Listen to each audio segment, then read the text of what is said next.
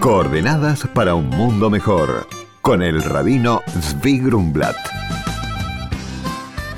Leilui Nishmat de la señora Sara Malka, Alea Shalom Bat Daniel Igie. Muy buenos días, Shalom. Este próximo sábado será 3 de Tammuz. Esta fecha, 25 años atrás, marcaba el deceso del Rebbe de Lubavitch, Rabbi Menachem Mendel Schneerson, Zichron Tzadik Bekadosh Libraja, este líder judío de esta generación que levantó espiritualmente al pueblo judío, levantó también al mundo entero a través de sus mensajes, de manera directa, de manera indirecta, y es formidable que 25 años después de su deceso, sus enseñanzas y su mensaje cada vez está más difundido y es cada vez más parte de la fibra de la sociedad. Y acá quisiera mencionar un principio que hay en el judaísmo que está mencionado en relación al patriarca Yaakov, el tercero de los patriarcas, donde dice Yaakov Avinu lo met nuestro patriarca Yaakov no muere, no murió. Lo mismo está dicho con respecto a Moisés, Moshe Rabbeinu, dice en el Talmud que igual como antes estaba sirviendo a su pueblo, también ahora desde el cielo sigue sirviendo a su pueblo.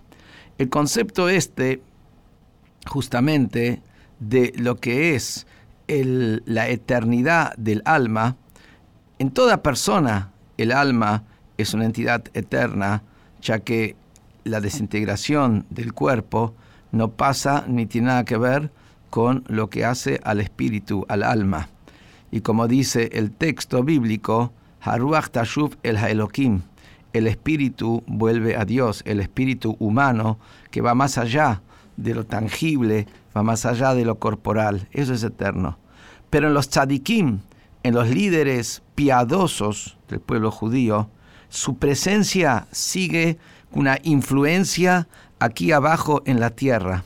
Es como que estarían vivos porque tienen un impacto y una influencia sobre sus seguidores, sobre quienes se inspiran en sus palabras y también a través de sus bendiciones, como está escrito en los libros sagrados, especialmente en el Zohar, que el mundo se sostiene por el mérito de los tzadikim, de los piadosos, que desde el otro mundo piden compasión por este mundo.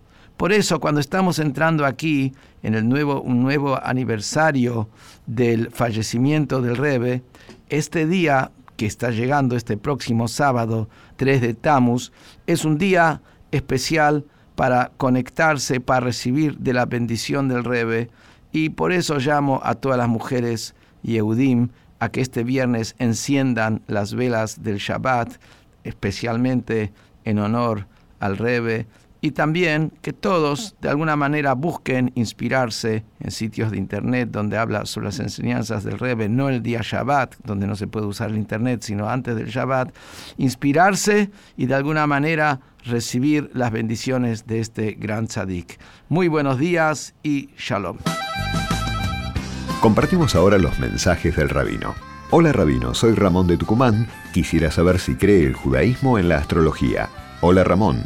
Aunque la astrología es prominente en el pensamiento rabínico, la ley judía advierte en contra de buscar el consejo de los astrólogos. Esto se debe a que algunas personas atribuyen poder a las constelaciones y desean servirlas. Sin embargo, nosotros sabemos que Dios es el poder supremo y que todos los demás poderes no son más que siervos obedientes que llevan a cabo su voluntad.